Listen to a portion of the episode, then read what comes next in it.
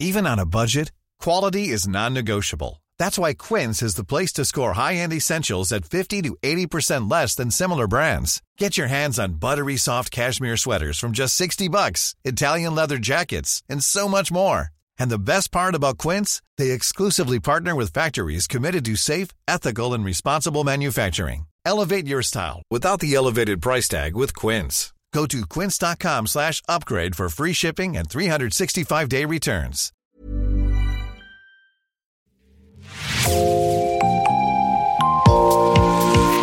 Bonjour et bienvenue dans Podcasting, l'actu dans la poche, le podcast quotidien d'actualité du Grand Sud-Ouest. Chaque jour, suivez-nous à la découverte de l'information régionale avec les journalistes et chroniqueurs du territoire. Je m'appelle Jean Berthelot de Lagleté et l'épisode du jour vous est présenté par Mathilde Deleuil de l'équipe Podcasting.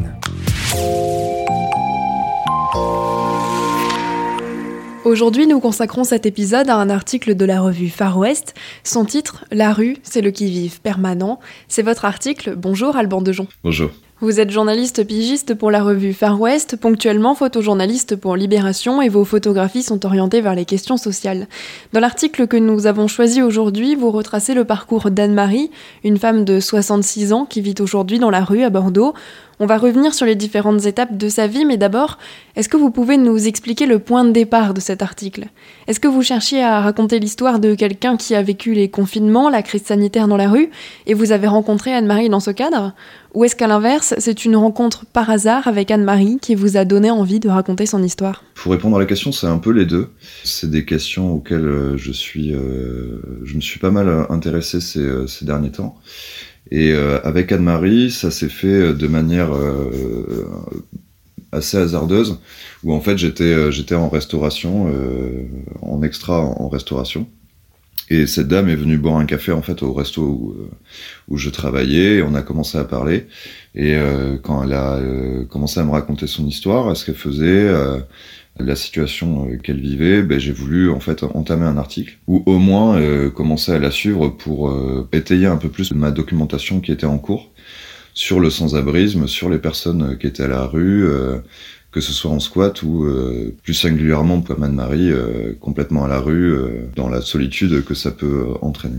Et est-ce qu'elle a accepté facilement de se confier sur son parcours et au-delà de ça, accepté facilement que vous en fassiez un article? Euh, plutôt, oui. Plutôt, ouais. Elle a, elle a pas eu de, elle a pas eu de problème à parler en fait de sa situation. Anne-Marie, c'est quelqu'un qui n'est pas euh, en fait vraiment pudique sur son histoire parce que, comme elle euh, me l'a dit plusieurs fois, si ça peut soit l'aider elle, soit aider les autres, et les autres, j'entends par là nous-mêmes, c'est-à-dire à comprendre ce qui se passe pour, pour ces personnes-là, ben c'est utile, et du coup, elle, elle en a parlé assez facilement. Ouais.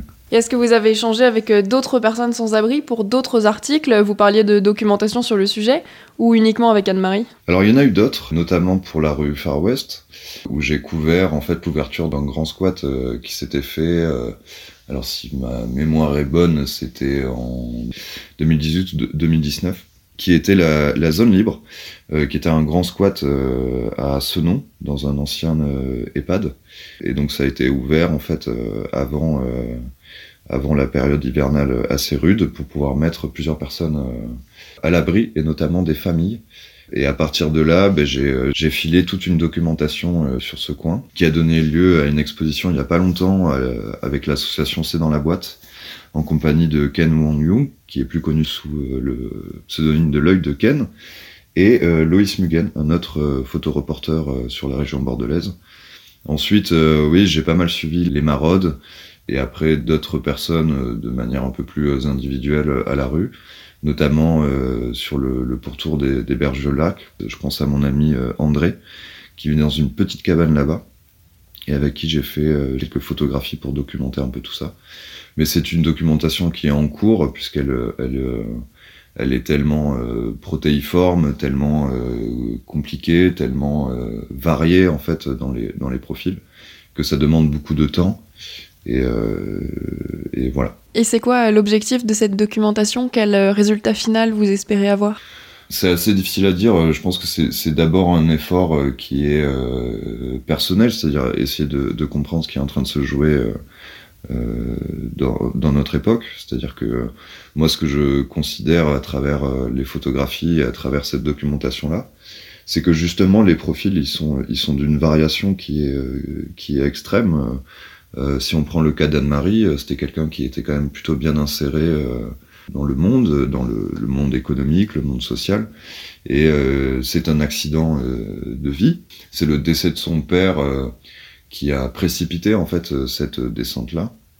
Et donc c'est essayer de comprendre quels sont les rouages en fait qui se mettent en place quand on, on arrive à la rue. En fait, est-ce que c'est par un incident administratif, est-ce que c'est par un incident économique, est-ce que c'est par un traumatisme personnel? Ou alors c'est par le, fait de l'immigration. Il y a aussi beaucoup de cas comme ça. Et donc c'est tenter en fait de faire une espèce de cartographie au moins sur, la région bordelaise, de ce qui se passe, de, quelles sont les personnes en fait qu'on croise dans, la rue, quelles sont leurs histoires, est-ce qu'il y, a des, histoires qui se répètent ou au contraire, eh ben, à chaque fois c'est un peu euh, des situations qui sont singulières.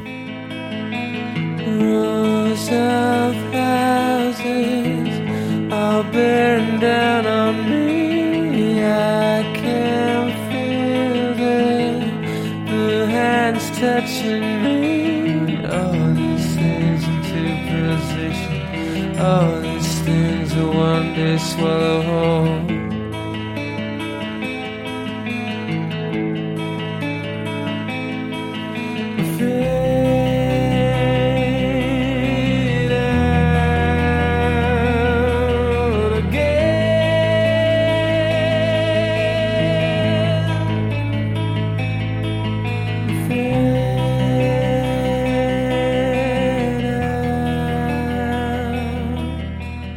Va euh, revenir euh, sur l'histoire d'Anne-Marie. Est-ce que vous pouvez nous retracer sa jeunesse d'abord?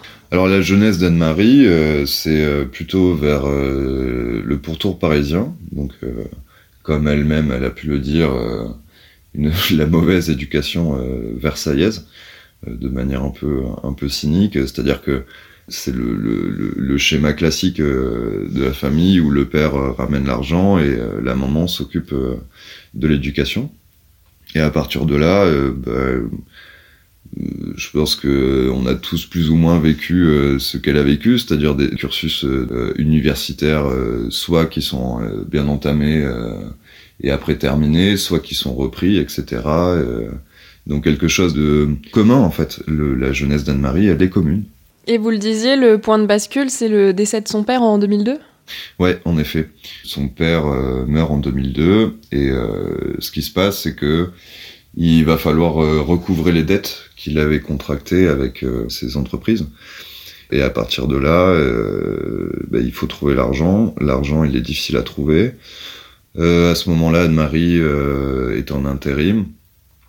Et il y a toute une période en fait qui va s'accentuer où euh, va avoir du contrôle euh, des services sociaux euh, et de la CAF euh, pour savoir si Anne-Marie qui vit avec sa mère mais qui n'est pas sur le loyer mérite bien d'avoir les aides et compagnie.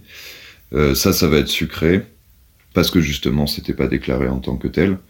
Et derrière, ben, plus d'argent parce que les, les dettes sont là, et il faut les, il faut les payer. Et donc en avril 2019, elle se retrouve à la rue?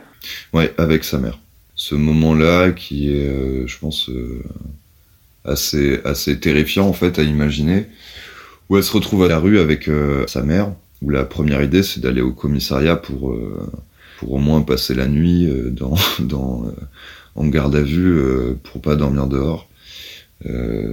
au final, elles vont se faire héberger quelque temps à l'hôpital, si mes souvenirs sont bons. Ensuite, elles vont être, euh, elles vont être hébergées dans un petit mobilhome euh, par des gens qu'elles croisent. Et après, elles vont redescendre en fait euh, plutôt, plutôt vers ici pour essayer d'avoir d'autres solutions. Et il n'y en aura pas vraiment d'autres en réalité. Aujourd'hui, elle est toujours avec sa mère ou elle vit seule dans la rue? Euh, Elle a perdu sa maman il y a quelques mois déjà, euh, trois mois. Et elle est toujours, toujours en effet à la rue. Oui. Ouais, Comment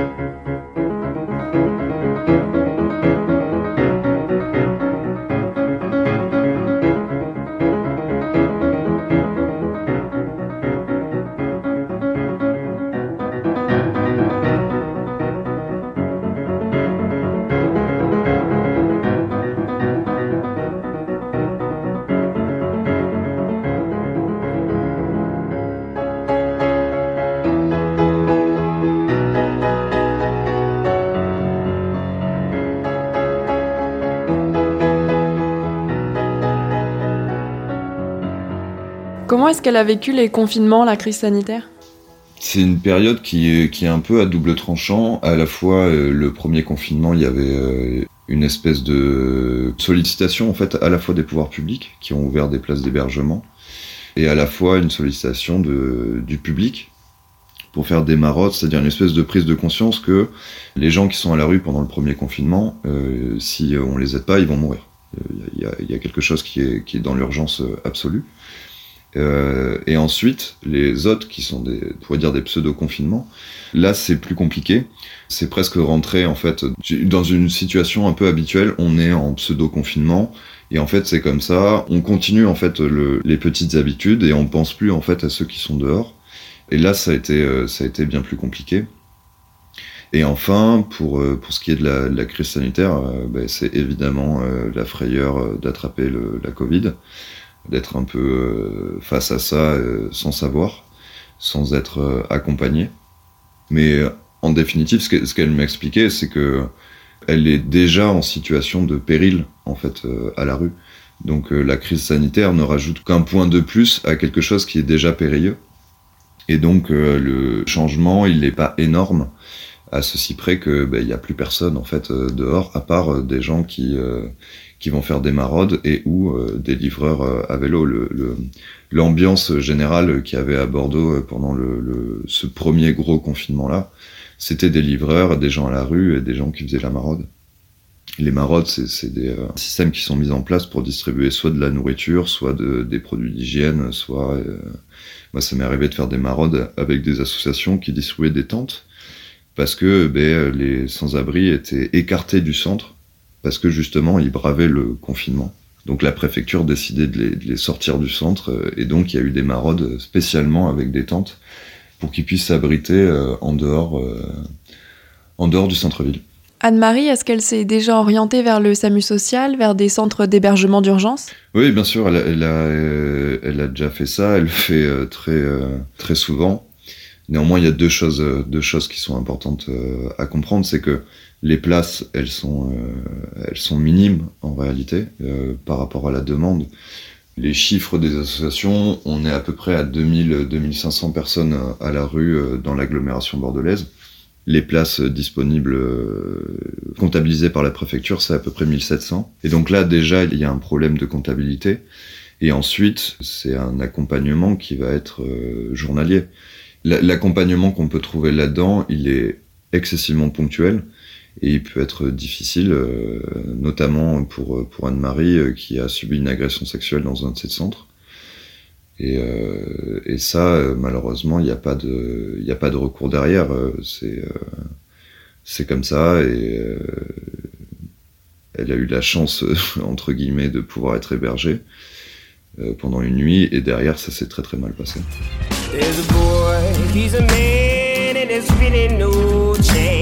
Be standing next to me. And the whole world stares like it's really not there on a cool November street. Dizzy boy, he's a man, and there's really no chance that the sun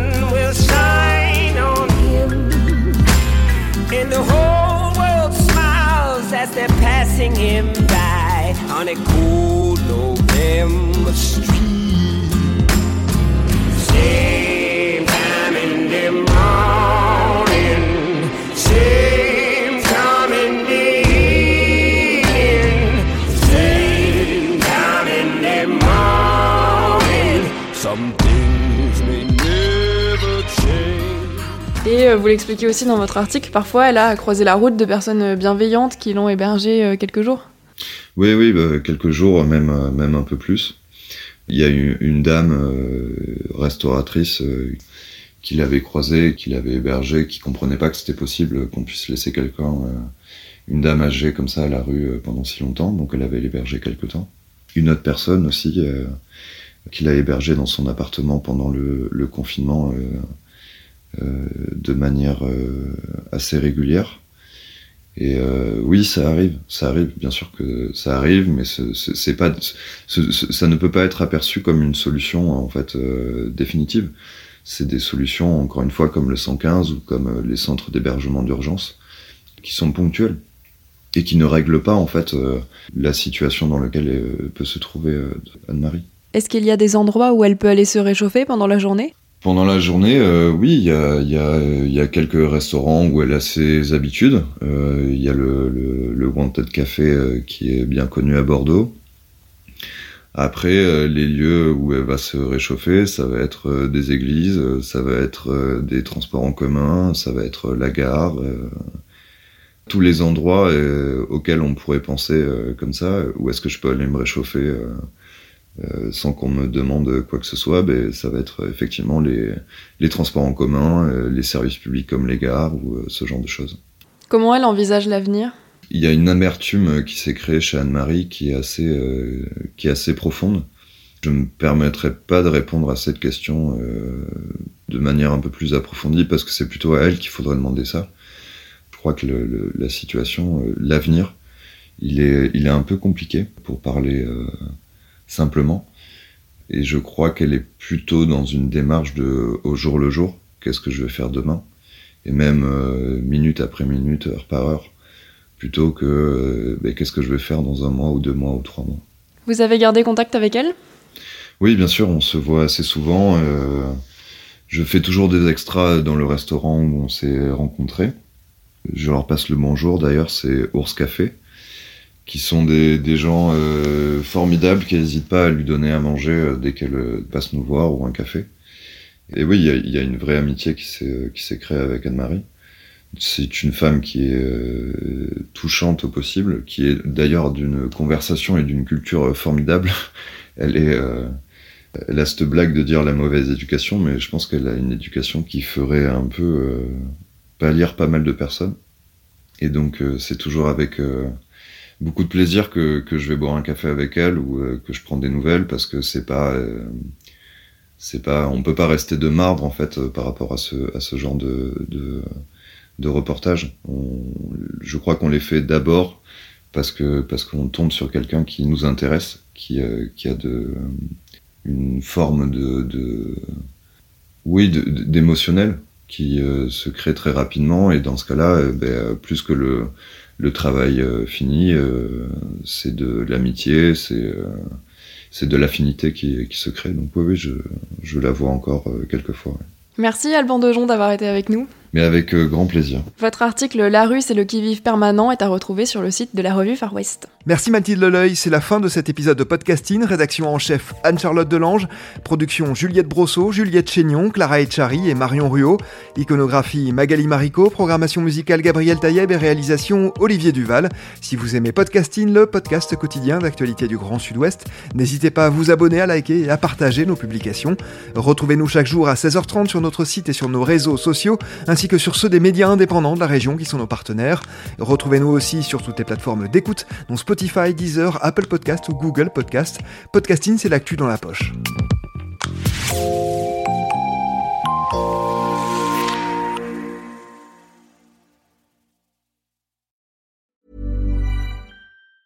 Want truly hydrated skin? Midosia's Body Care Breakthrough Hyaluronic Body Serum. It's clinically proven to increase hydration by 161%. It's lightweight, fast absorbing, and delivers 24 hours of hydration for silky smooth skin without any sticky afterfeel.